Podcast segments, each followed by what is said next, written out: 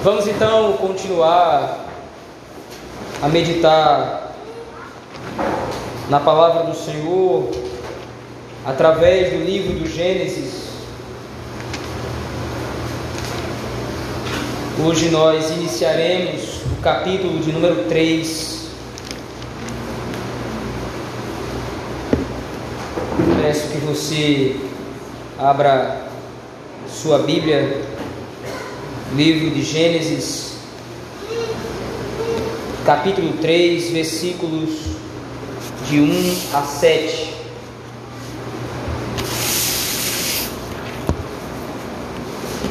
Gênesis capítulo 3, versículos de 1 a 7. Assim diz o texto da palavra do Senhor. Mas a serpente, mais sagaz que todos os animais selváticos que o Senhor Deus tinha feito, disse à mulher: É assim que Deus disse: Não comereis de toda árvore do jardim? Respondeu-lhe a mulher: Do fruto das árvores do jardim nós podemos comer, mas do fruto da árvore que está no meio do jardim, disse Deus: Dele não comereis, nem tocareis nele, para que não morrais. Então a serpente disse à mulher: É certo que não morrereis, porque Deus sabe que no dia em que dele comerdes, se vos abrirão os olhos, e, como Deus, sereis conhecedores do bem e do mal. Vendo a mulher que a árvore era boa para se comer, agradável aos olhos e árvore desejável para dar entendimento, tomou-lhe do fruto e comeu. E deu também ao marido, e ele comeu. Abriram-se então os olhos de ambos, e percebendo que estavam nus, coseram folhas de figueira e fizeram cintas para si. Até aqui texto da palavra do Senhor para essa noite, meus irmãos. Vamos orar ao nosso Deus. Senhor, tem misericórdia de nós e nesse momento nos ilumina com teu Espírito, nos dá discernimento para entender a tua palavra, aplica aos nossos corações, nos pastoreando, Senhor, consola-nos, repreende-nos para a glória e para o louvor do teu nome, para o louvor e para a bênção da tua igreja. É isso que nós te pedimos no nome de Jesus Cristo. Amém. Amém. Meus irmãos, nós temos visto ao longo desses dois capítulos de Gênesis, desses dois primeiros capítulos de Gênesis, como o Senhor Deus cria todas as coisas de maneira perfeita e ele cria as coisas de maneira progressiva. Em sete dias o Senhor Deus criou todas as coisas. O sétimo e último dia é o dia do descanso, é o dia consagrado à adoração ao Senhor. Então, durante seis dias o Senhor Deus criou todas as coisas e no último dia criou o homem para que o homem pudesse usufruir da criação e pudesse servir diretamente ao Senhor.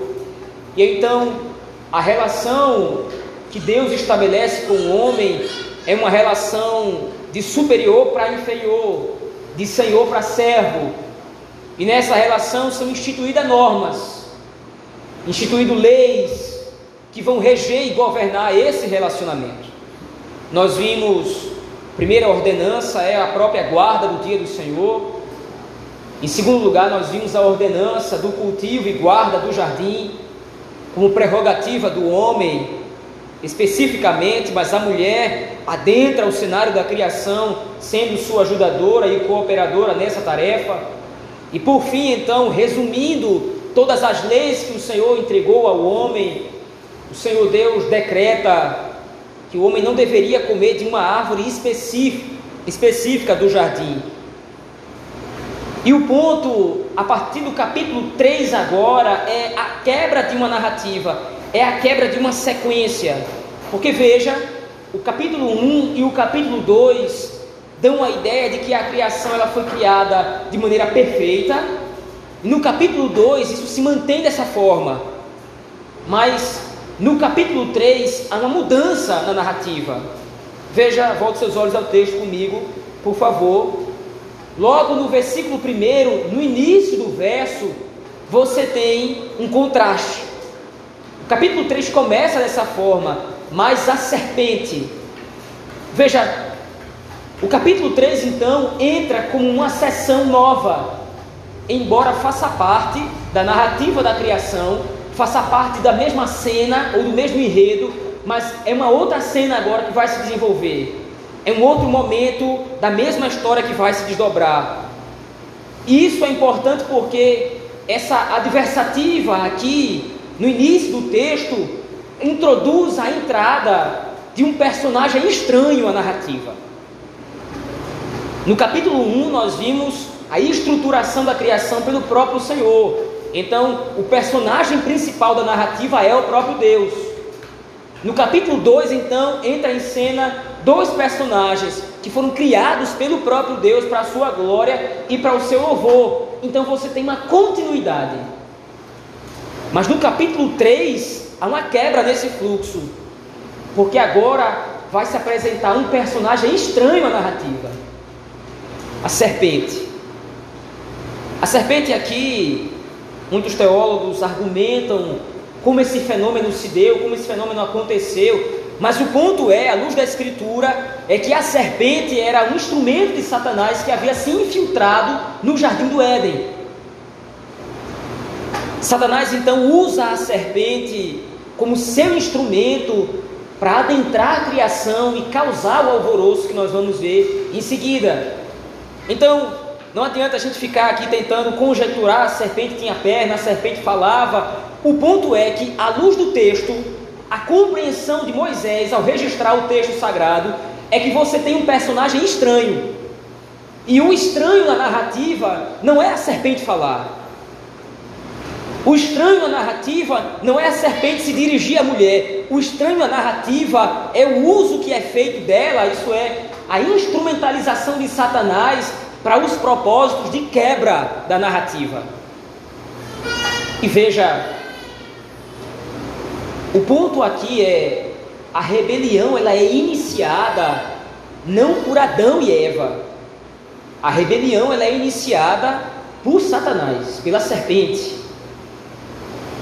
Mas a serpente então, Satanás vai fazer algumas propostas e vai começar a destilar o seu veneno.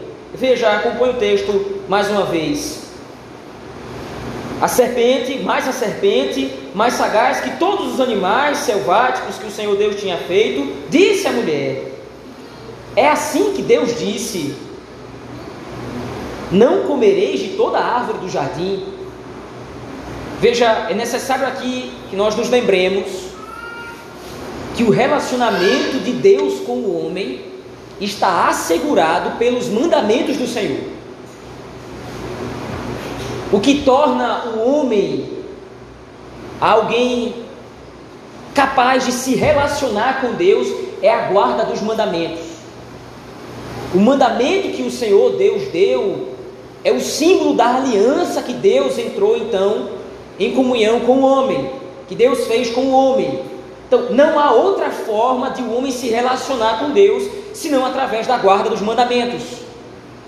Então, qualquer alteração nesse mandamento, qualquer adulteração ou qualquer acréscimo, é na verdade uma tentativa de rebelião contra o Senhor.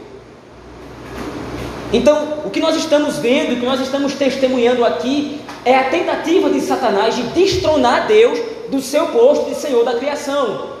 Porque tudo no livro de Gênesis está baseado e gira em torno dessa temática central. Deus é o Senhor e o seu povo lhe deve obediência. Deus é o Senhor e o povo lhe deve serviço. Lembre-se, Moisés é quem está escrevendo o livro de Gênesis agora para o povo de Israel que está peregrinando no deserto. E o povo de Israel havia sido advertido pelo Senhor, enquanto ainda estava no Egito, que eles deveriam sair e deveriam cumprir os mandamentos do Senhor que estava entrando em aliança com eles, sendo fiel à aliança que havia sido feita com Abraão. O ponto é: só será possível servir ao Senhor obedecendo os mandamentos. O povo de Israel estava peregrinando no deserto. Mas a peregrinação no deserto não dá liberdade para que o povo pudesse servir a Deus como quisessem. O serviço ao Senhor precisa acontecer da forma como Ele determinou, da forma como Ele prescreveu. E o ponto aqui é: eu sirvo a Deus, ou a igreja, o povo de Deus, serve ao Senhor, não da forma que quer, mas sendo fiel à aliança, sendo fiel ao pacto através dos mandamentos. Eu não sirvo ao Senhor através da minha imaginação, daquilo que eu acho que pode ser útil a Deus. O Senhor Deus não se interessa pela minha imaginação em termos de servi-lo. O Senhor Deus se interessa pela fidelidade à aliança e ao mandamento. E a introdução de Satanás aqui é exatamente deturpar esse princípio, é deturpar esse princípio da palavra do Senhor. Aquilo que o Senhor Deus tinha feito. Veja, é ridículo aquilo que Satanás propõe. A ideia de Satanás é: o Senhor Deus privou vocês de comer de todas as árvores do jardim. Ora, isso é ridículo, porque à luz do capítulo 1, à luz do capítulo 2, o Senhor Deus disse claramente para Adão: a criação vai servir para você como mantimento. Você pode comer e você pode se alimentar de tudo que for criado. Está aí as plantas, os vegetais, as frutas, as verduras, os legumes. Fique à vontade, coma de tudo. Você só não vai comer dessa árvore. Veja, a semente da rebelião é plantada por Satanás através do descontentamento. Qual é, qual é o primeiro pecado em voga aqui? Qual é o primeiro pecado em xeque cometido aqui? É a idolatria? É a prostituição? É a mentira? É a inveja? Qual é o pecado? Qual é o ponto que está sendo marcado aqui, ou demarcado por Moisés ao escrever esse texto? O ponto é: o primeiro pecado foi o descontentamento em Deus. Isso é interessante porque, mais uma vez, se lembre: Moisés está escrevendo para o povo que está peregrinando no deserto. E nós sabemos bem a história do povo de Israel enquanto peregrinava. O povo viu sinais e maravilhas da parte do Senhor. O Senhor os havia tirado do Egito com mão poderosa, as dez pragas, a aniquilação de Faraó e seus exércitos no Mar Vermelho. Mas um ponto que sempre volta, e um pecado que sempre é cometido por Israel, é a falta de contentamento no Senhor. O Senhor está providenciando tudo, mas enquanto o povo de Israel está peregrinando no deserto, eles subsequentemente e várias vezes murmuram contra Deus: Nós não temos carne, nós não temos pão, nós não temos água. Nós vimos o Senhor Deus agindo com mão poderosa e com braço estendido, nos livrando, mas nos está faltando isso, nos está faltando aquilo, nos está faltando aquilo outro. É nunca se contentar com o que Deus faz é nunca se contentar com o que Deus proporcionou. E o veneno destilado por Satanás aqui é exatamente esse. E veja, a resposta de Eva já demonstra isso. De que forma? Acompanhe o texto, por favor. Veja o versículo 2. Respondeu-lhe a mulher: Do fruto das árvores do jardim nós podemos comer. Mas do fruto da árvore que está no meio do jardim, disse Deus: Dele não comereis, nem tocareis nele. Volte agora ao texto, por favor, até o capítulo 2, versículos 16 e 17, como nós já vimos nos domingos passados. Veja, a ordem do Senhor é, versículo 16: e o Senhor Deus lhe deu esta ordem: De toda árvore do jardim comerás livremente, mas da árvore do conhecimento do bem e do mal não comerás, porque no dia em que dela comeres, certamente morrerás. A ordem do Senhor não inclui o não tocar. Mas aí alguém poderia argumentar e dizer: bom, mas Eva está aqui então se precavendo. Eva está querendo manter distância da árvore, ela está querendo obedecer os mandamentos do Senhor, e ela para isso foi radical. Ela disse: Olha, nessa árvore a gente não pode comer nem tocar, mas o ponto não é esse. A fidelidade ao Senhor é guardar os seus mandamentos conforme lhe foram dados. Não é possível adicionar nada à palavra do Senhor. A ordem do Senhor não pode ser adicionado absolutamente nada. Como disse anteriormente, a fidelidade do povo, a fidelidade de Adão e Eva, aqui no caso, estavam sendo testadas no princípio de que a obediência deve ser ao que Deus disse. Então só há uma alternativa para o acréscimo de Eva descontentamento já pairava o seu coração. O descontentamento naquilo que Deus determinou. De repente, veja a continuação do texto, lá no versículo 6, aponta para isso. Veja, vendo a mulher que a árvore era boa para se comer, agradável aos olhos e árvore desejável para dar entendimento. Ora, veja, Eva caminhava no jardim constantemente. Eva tinha livre acesso. O homem e a mulher, Adão e Eva, eles tinham livre acesso ao jardim do Senhor, a toda a criação. Mas em determinado momento, através de Satanás, Eva agora deseja aquela árvore. Eva agora passa a desejar o que é proibido. A semente do descontentamento consiste exatamente nisso. A lei de Deus já não parece mais tão interessante quanto era outrora. A lei de Deus já não parece mais tão agradável. É porque que não parece? A tentativa de Satanás assim, quando ele introduz essa semente do mal e esse pecado aqui, é mostrar para Eva: olha, Deus está privando vocês de um prazer muito maior. Deus privou vocês da única coisa que pode trazer satisfação ao coração de vocês. E não somente isso, veja, agora volte ao texto um pouco, no versículo 4. Então a serpente disse à mulher: É certo que não morrereis. Porque Deus sabe, versículo 5, Deus sabe que no dia em que dele comerdes, se vos abrirão os olhos e como Deus sereis conhecedores do bem e do mal. O ponto-chave aqui da proposta de Satanás é: sereis como Deus. Veja, toda a criação foi dada para deleite de Adão e Eva. Toda a criação foi dada para sustento do homem.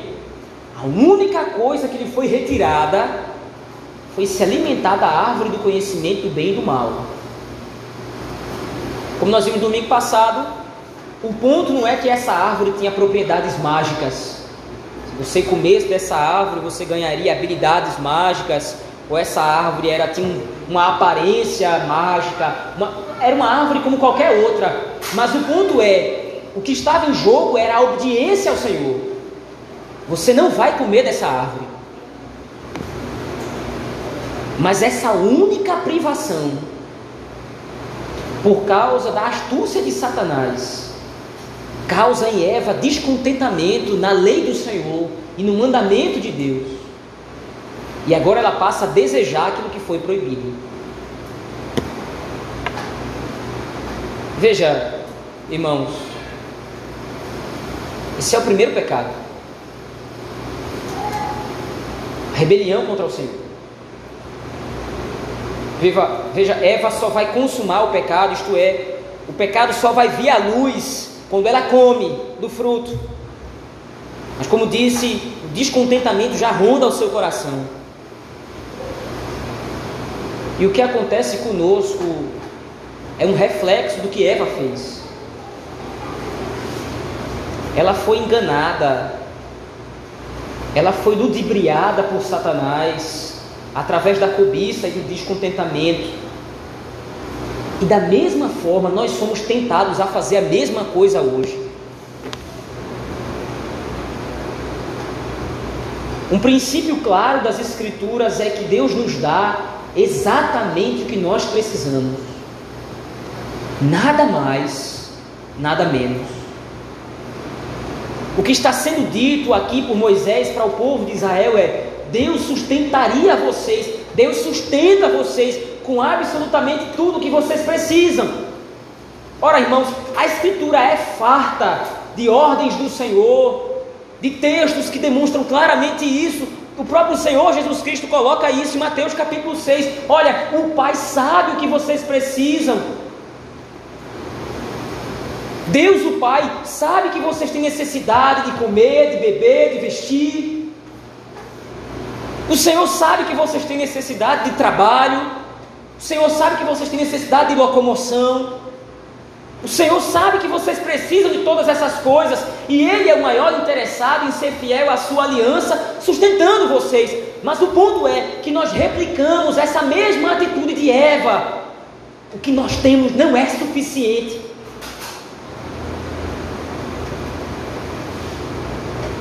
Mas o que eu quero chamar a atenção é que, através do descontentamento, se manifesta a rebelião contra o Senhor. Quando eu estou descontente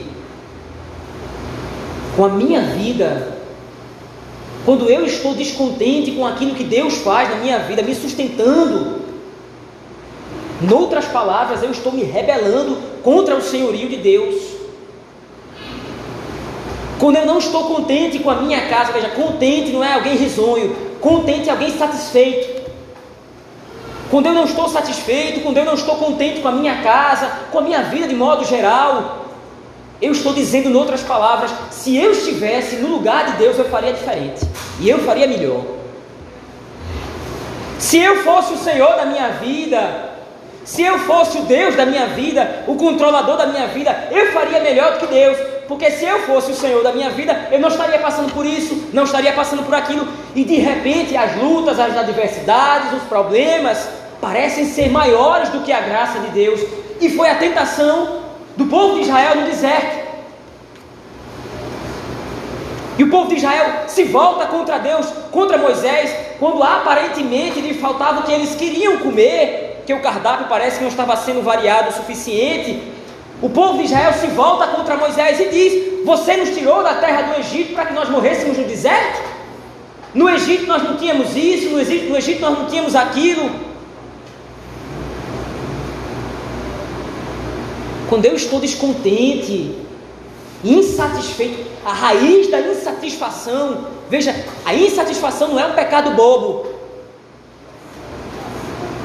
mas a insatisfação, a raiz do mal na insatisfação é eu me rebelar contra o Senhor. É eu não querer me submeter ao seu domínio. É eu não querer obedecer os seus mandamentos. Em outras palavras, a rebelião. Mas veja,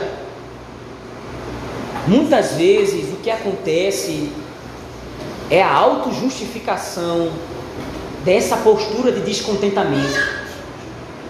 E muitas vezes nós usamos aquilo que é legítimo,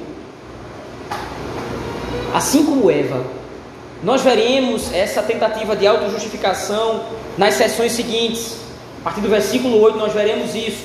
Como Adão e Eva, na sua postura já de pecadores, já de caídos, eles procuram se desculpar diante daquilo que fizeram. Mas veja, já há uma raiz disso nas respostas ou na resposta que Eva dá à serpente. Mas do fruto da árvore que está no meio do jardim, disse Deus. O descontentamento ou a insatisfação é facilmente maquiado através de protestos aparentemente legítimos. Quando eu estou insatisfeito contra Deus, é fácil eu me esconder através de justificativas. Uma dessas justificativas é a própria necessidade. Nós já vimos anteriormente. Nós sabemos que o Senhor nosso Deus conhece a nossa necessidade, mas nós temos muitas vezes o prazer de dizer: bom, mas eu preciso. Eu sei que o Senhor conhece a minha necessidade, mas veja, eu preciso disso e eu não tenho. O Senhor sabe que eu preciso dessas coisas, mas eu não consigo ter. E aí a justificativa de Eva aqui é: Deus foi que disse. Foi Deus que disse assim, mas ela adultera o mandamento do Senhor. Ela adultera e se rebela contra o Senhor da criação. E um reflexo do descontentamento é a completa falta de sabedoria e de sensatez que Eva manifesta. Porque Deus criou todas as coisas e criou o homem. Ora, se Deus criou todas as coisas, se Deus formou tudo, se Deus criou o universo, claramente Ele tem poder para me satisfazer. Mas o descontentamento é insensato. Porque ao invés de confiar na providência de Deus, nós preferimos confiar no nosso próprio braço ou na nossa própria força. Nós preferimos confiar naquilo que nós podemos fazer. E o descontentamento geralmente ele é seguido de insensatez e decisões precipitadas. Frente a essa necessidade, já que o Senhor não me assistiu, eu vou fazer isso, eu vou fazer aquilo, eu vou tomar as minhas providências. Eu que sou imperfeito, eu que sou impotente, vou tomar as providências para a minha vida no lugar de Deus, que é onipotente e que pode todas as coisas. Eu, finito, limitado, sou mais sábio que um Deus que é infinito e conhecedor de todas as coisas.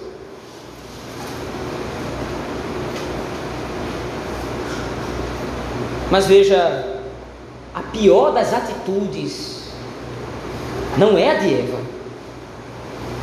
Veja, esse diálogo em si se desdobra entre a serpente e a mulher, e de repente, olhando para o texto, nós até podemos esquecer de um personagem central nessa narrativa.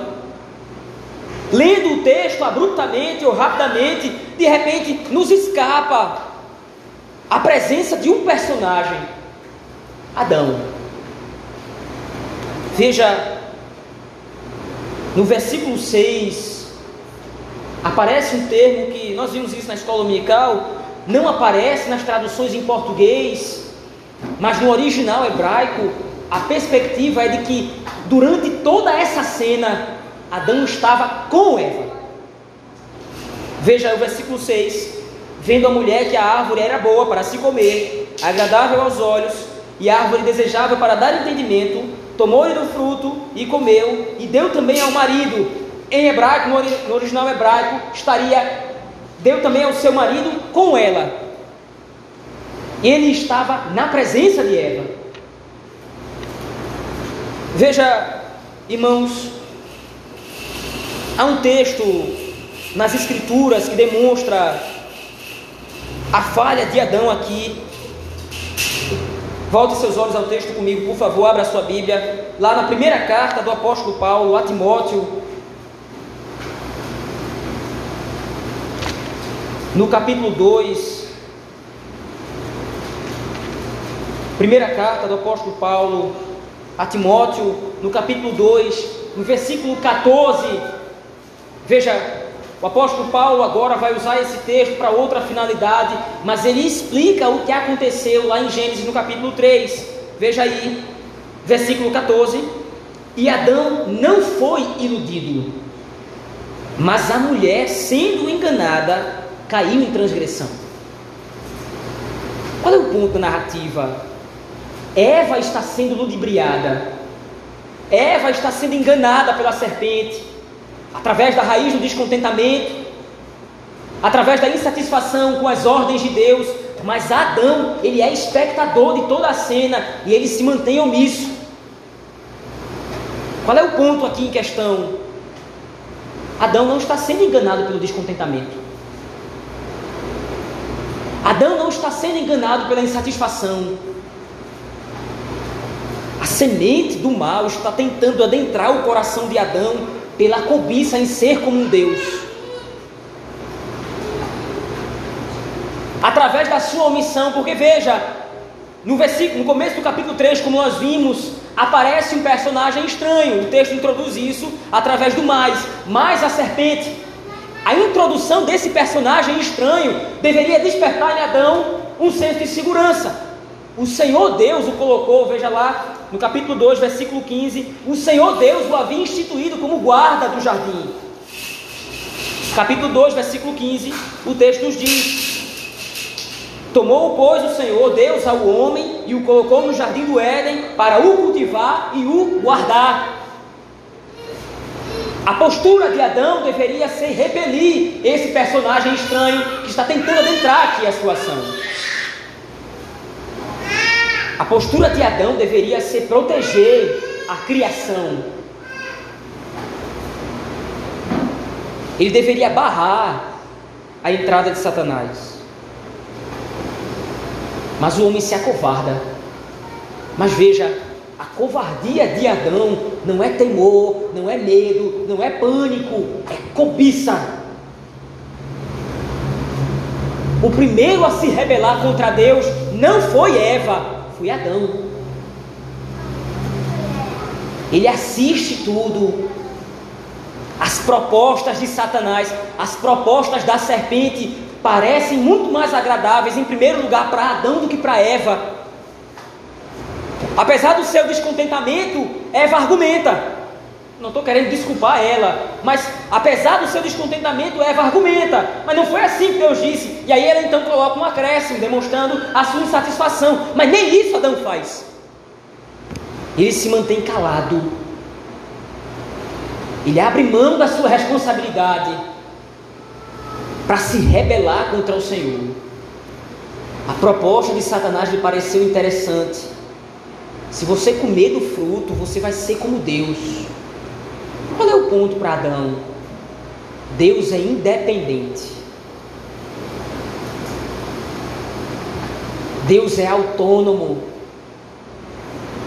Deus não se sujeita a nada, nem a ninguém. Deus não presta esclarecimento.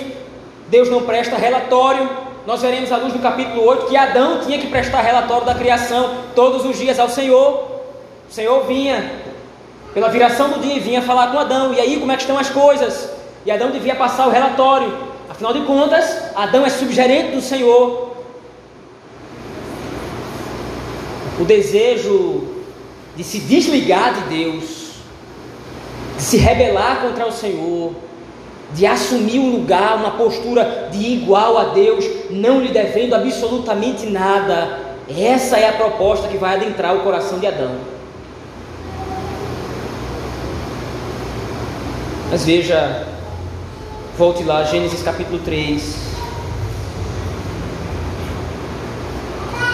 As consequências do pecado, agora consumado, veja o versículo 7.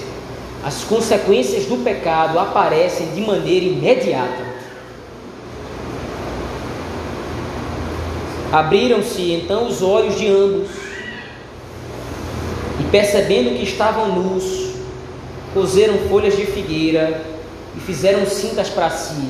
Veja, esse versículo 7 é um contraste com o versículo 25 do capítulo 2. Veja lá, no versículo 25 do capítulo 2, o texto diz claramente: Ora, um e o outro, isto é, o homem e sua mulher, estavam nus e não se envergonhavam. Eles estavam nessa condição o tempo inteiro. Que foi que mudou agora? O pecado entra nos seus corações. Agora eles dão a luz do pecado. Eles consumam o ato de rebelião.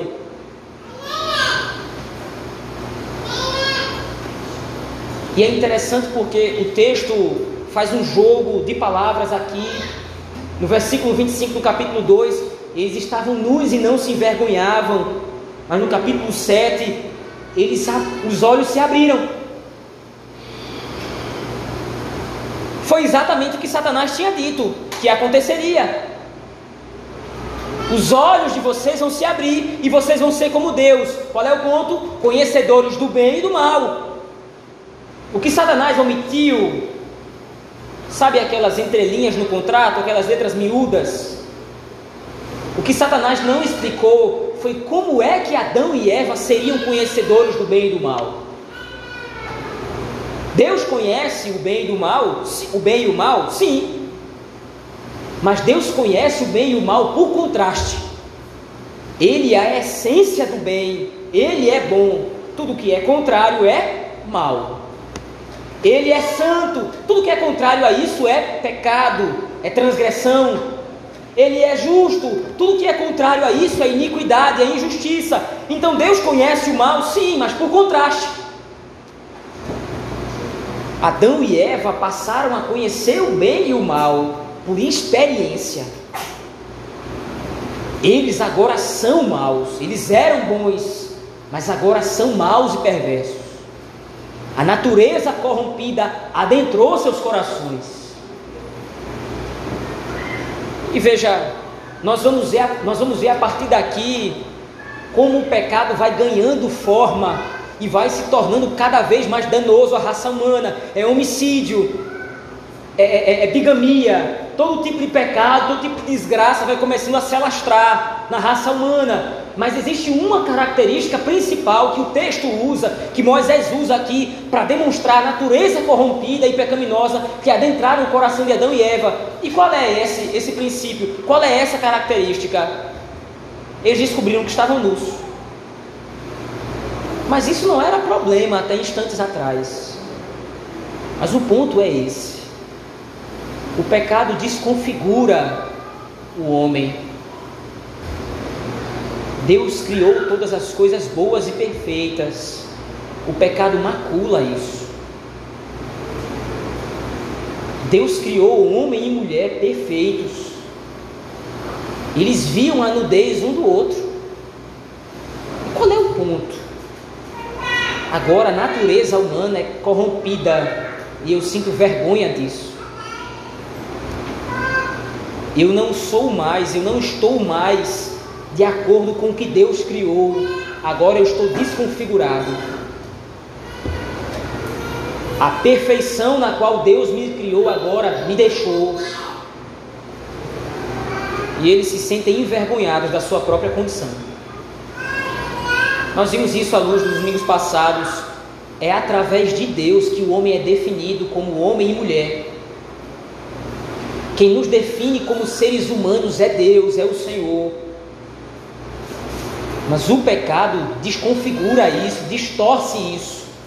Veja, não é a imagem de Deus criada lá, por exemplo, capítulo 1, versículo 26 e 27, está lá, o homem foi criado à imagem e semelhança. O que foi que aconteceu aqui no versículo 7 do capítulo 3 então? Deus, o homem deixou de ser a imagem e semelhança de Deus? Não. O homem continua contendo em si a imagem de Deus. Ele continua sendo subgerente do Senhor, mas qual é o ponto? Essa imagem está manchada, essa imagem está corrompida. Era a imagem de Deus, era o ser impresso a imagem e semelhança do Senhor que capacitava o homem a fazer o que era bom, a fazer o que é reto. Mas agora essa imagem ela foi deturpada, ela foi manchada, não deixou de existir. Mas agora o homem é incapaz de fazer o que é bom aos olhos de Deus. O homem é incapaz de fazer o que é reto aos olhos do Senhor.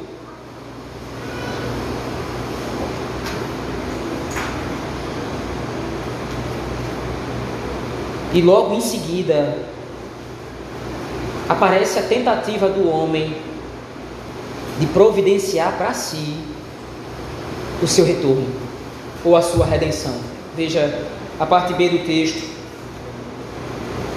E percebendo que estavam nus, eles cozeram folhas de figueira e fizeram cintas para si. Essa é uma tentativa ridícula da parte de Adão e Eva. Os olhos do Senhor sondam a tudo e a todos. Não existe absolutamente nada que possa se esconder dos olhares do Senhor. Os olhos do Senhor penetram absolutamente tudo. Eu não posso me esconder no meu pecado, na minha transgressão de Deus. Deus penetra tudo com o seu olhar. Todas as, todas as coisas estão patentes à sua visão. Mas o pecado é tão desgraçado, é tão corrupto, que para eu tentar remediar isso, eu vou tentar me esconder de Deus. Adão estava tão constrangido, tão envergonhado com a sua podridão, com a sua corrupção, que ele tenta desesperadamente cobrir. Nós já falamos isso aqui no outro momento. A ideia de cobrir na Bíblia é a expiação. A expiação serve para cobrir o pecado, para cobrir o erro. E veja com que é que Adão vai cobrir o seu pecado: com folhas de figueira. Folha de figueira vai fazer com que Deus não veja o seu pecado? Folha de figueira vai fazer com que Deus não veja a tua transgressão, o seu erro? Mas veja, é a nossa atitude também. Nós queremos muitas vezes providenciar a cobertura dos nossos pecados. Nós temos consciência da nossa pecaminosidade, mas ela é tão constrangedora que às vezes nós queremos esconder de Deus. Nós queremos esconder isso uns dos outros. Bom, de mim você pode com certeza esconder. Eu com certeza posso esconder os meus pecados de você, mas de Deus do Senhor. Mas o ponto aqui não é somente cobrir. O ponto aqui é: eu quebrei a lei de Deus e agora eu preciso de redenção. Eu preciso de um Salvador. E Adão acha então que ele mesmo é o seu Salvador. Já que ele quis se rebelar contra Deus, já que ele quis ir contra o Senhor, já que ele quis cobiçar o que lhe foi proibido, não levando em consideração tudo que lhe foi permitido fazer, já que os olhos de Adão não estavam em Deus, já que os olhos de Adão não conseguiam enxergar a providência de Deus, o cuidado de Deus na sua vida diariamente, lhe dando pão, lhe dando sustento, promovendo a sua felicidade, o seu bem-estar. Já que Adão não conseguia mais ser grato a Deus, ele agora precisa realmente tomar uma atitude para tentar sair dessa situação. E ele acha que ele mesmo pode fazê-lo. Sejamos francos. Quantas vezes nós não tentamos fazer exatamente a mesma coisa? Sejamos honestos conosco mesmos. Quantas vezes nós replicamos essas mesmas atitudes? Quantas vezes as propostas mundanas não parecem mais interessantes? Quantas vezes não nos assalta o desejo de nos corromper porque a corrupção de repente parece mais vantajosa do que obedecer à lei de Deus? Quantas vezes no nosso descontentamento, na nossa insatisfação, nós não procuramos nos justificar, justificar as nossas atitudes ruins, os nossos pecados, as nossas transgressões? É fácil olhar para Adão e Eva, especialmente para Adão, e culpá-lo pelas mazelas dos pecados que nós sofremos hoje. É fácil olhar para Adão e culpá-lo pelos nossos erros, pelas nossas transgressões, pelo estado de miséria que nós nos encontramos, sofrendo os dissabores do pecado no mundo, doenças, corrupção, morte. Que tal olhar para as nossas próprias vidas e vermos que nós somos como Adão? Exatamente como Adão. Omissos. E me dirijo aqui especialmente aos homens. Vezes não é mais fácil cruzar os braços e deixar com que as coisas se resolvam sozinhas. Quantas vezes não é mais atraente cruzar os braços e deixar nossas esposas simplesmente resolverem os problemas sozinhas? É mais cômodo. Para que nos indispor? Para que suar a camisa tentando resolver problemas? Não é muito mais atrativo ser irresponsável? Não é muito mais atrativo ser covarde? Não é muito mais fácil? Não é muito mais simples? Não é muito mais desonroso? Não é muito mais desgraçado? Não é uma atitude muito mais horrível se rebelar contra Deus sendo covarde e omisso? As irmãs, não é muito mais atrativo às vezes simplesmente murmurar e reclamar da situação no dia a dia? Achando que de repente outras situações ou outras pessoas vivem de maneira melhor, com mais condição. Não é muito mais fácil usar a condição difícil muitas vezes para justificar a falta de contentamento, a falta de satisfação,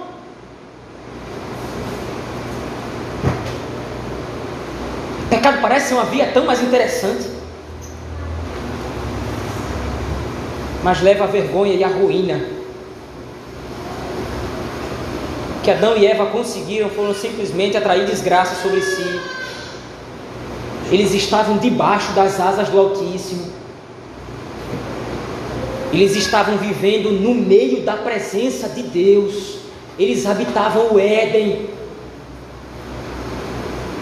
Além de tudo aquilo que foi criado para satisfação, dado pelo próprio Deus, legitimado pelo próprio Senhor, eles estavam na presença do Senhor. Interessante porque a Escritura diz que na presença do Senhor até a tristeza salta de alegria.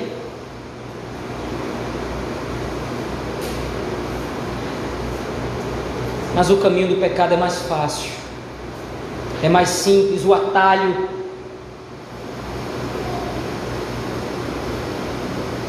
Mas aqui está o resultado.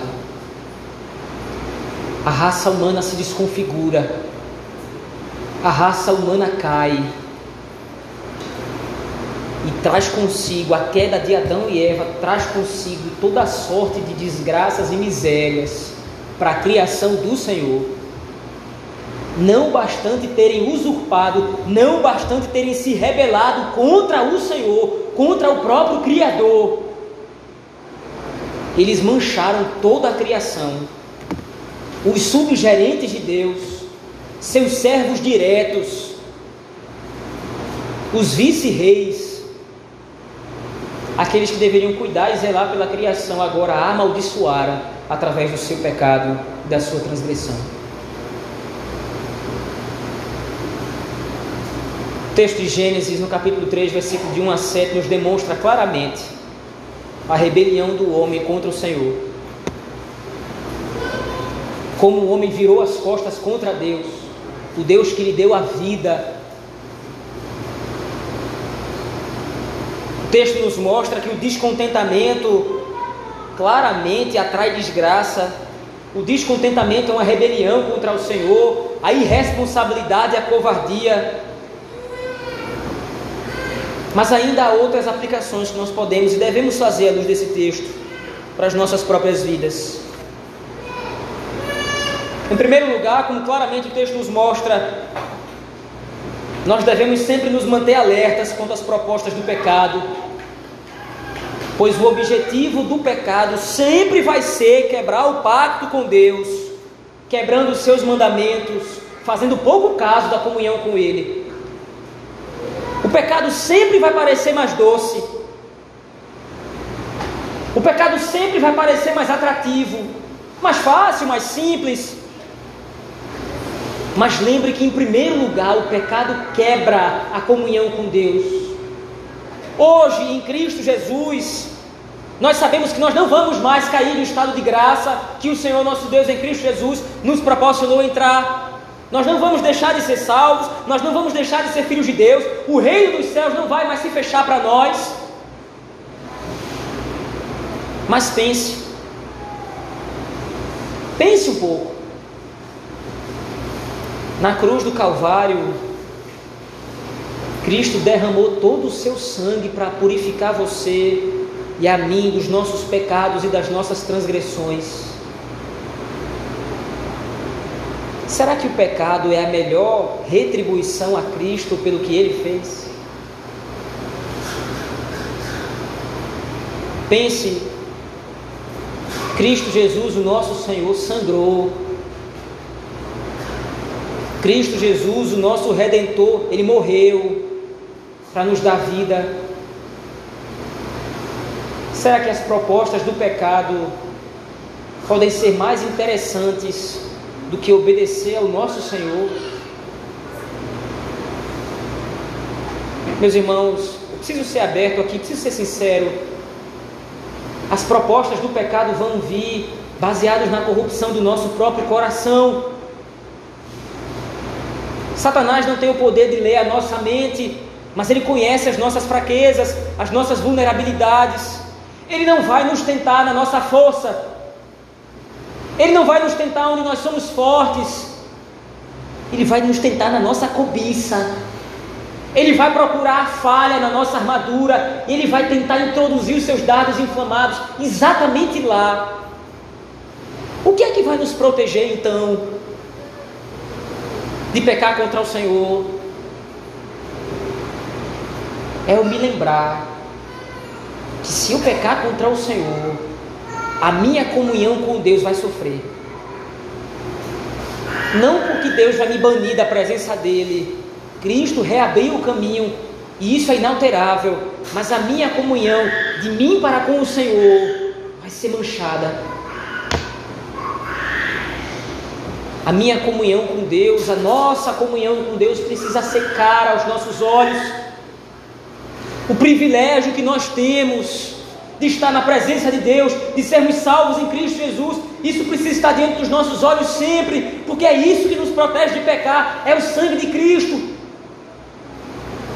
é eu estar em comunhão com Cristo, é eu poder a qualquer momento fechar os meus olhos e orar ao Senhor e saber através da Escritura que Deus está me escutando através da intercessão de Cristo. É eu saber que dia após dia, momento após momento, o Espírito Santo está me lavando, está me purificando, está me conformando à imagem de Cristo. Isso precisa ser caro para mim, para que então eu possa resistir às propostas do diabo para que eu possa resistir à tentação.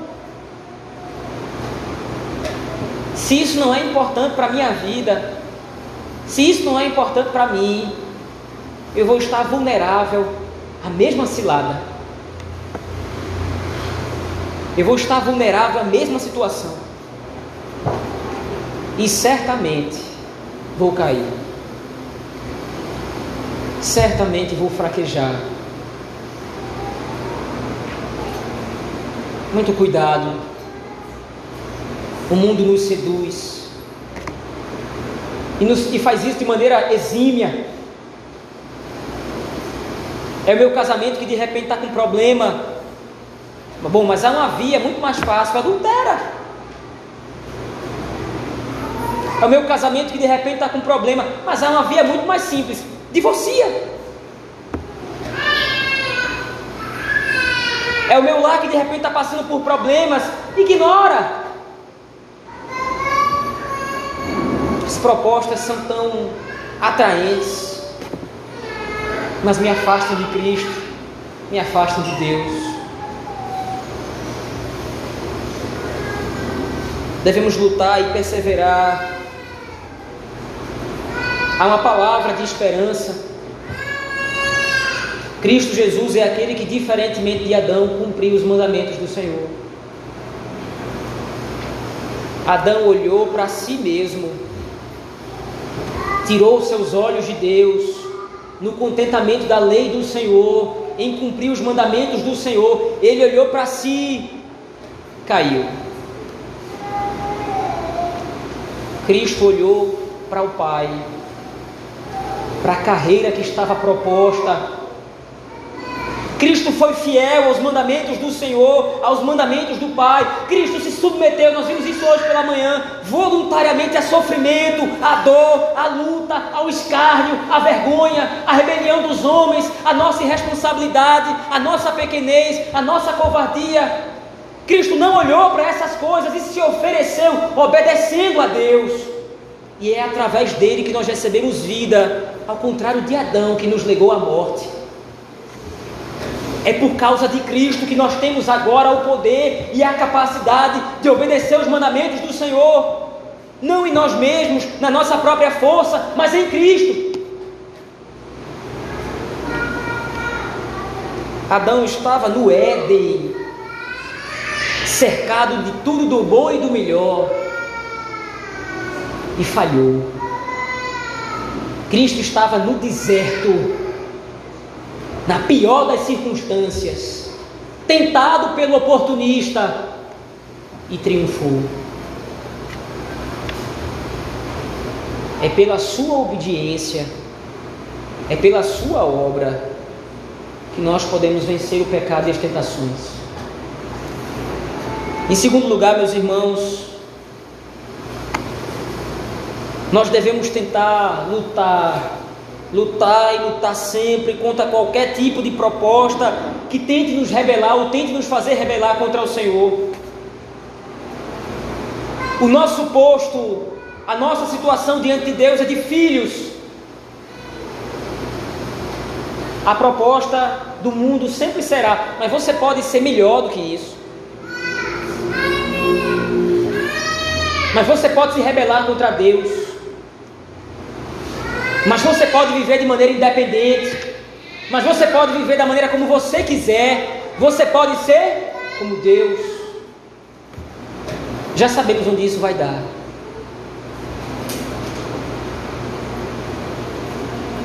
Foi exatamente por ter abandonado as palavras do Senhor que lhe traziam vida que Adão morreu. Por isso, obedeçamos o Senhor nosso Deus, cumprindo os seus mandamentos. Em terceiro e último lugar, meus irmãos, lembremos-nos que longe da presença de Deus só existe morte e humilhação. Lembre-se disso todas as vezes que o pecado bater a porta do seu coração. Quebrando os mandamentos do Senhor, desonrando ao Senhor, nós só vamos conseguir morte e destruição. Nós só vamos conseguir vergonha e dor. Mas há um caminho muito mais excelente o caminho da vida abundante em Cristo Jesus, nos submetendo aos mandamentos do nosso Deus, servindo ao nosso Senhor. Vamos orar ao nosso Deus, meus irmãos, nesse momento. Senhor, Adão quebrou a aliança. Adão quebrou os teus mandamentos, quebrou a tua lei. Por causa disso, nós caímos. O pecado é sempre uma constante. As tentações nos atraem para longe de ti. Graças a Deus por Cristo Jesus. Porque Cristo nos deu vida, te obedecendo, honrando o pacto eterno o pacto feito com o Pai, com o Filho e com o Espírito. Cristo honrou a aliança da eternidade, se submeteu à lei, obedeceu ao Senhor e nos proporcionou vida e vida em abundância. Nos ajuda, Senhor Deus, a não nos rebelar contra Ti. Nos ajuda a combater a covardia, nos ajuda a combater o descontentamento dentro do nosso coração para a glória e para o louvor do teu nome, Senhor. É isso que nós te pedimos, no nome santo e poderoso de Jesus Cristo, o segundo e perfeito Adão, pelo poder do Espírito Santo, a Deus o Pai. Amém.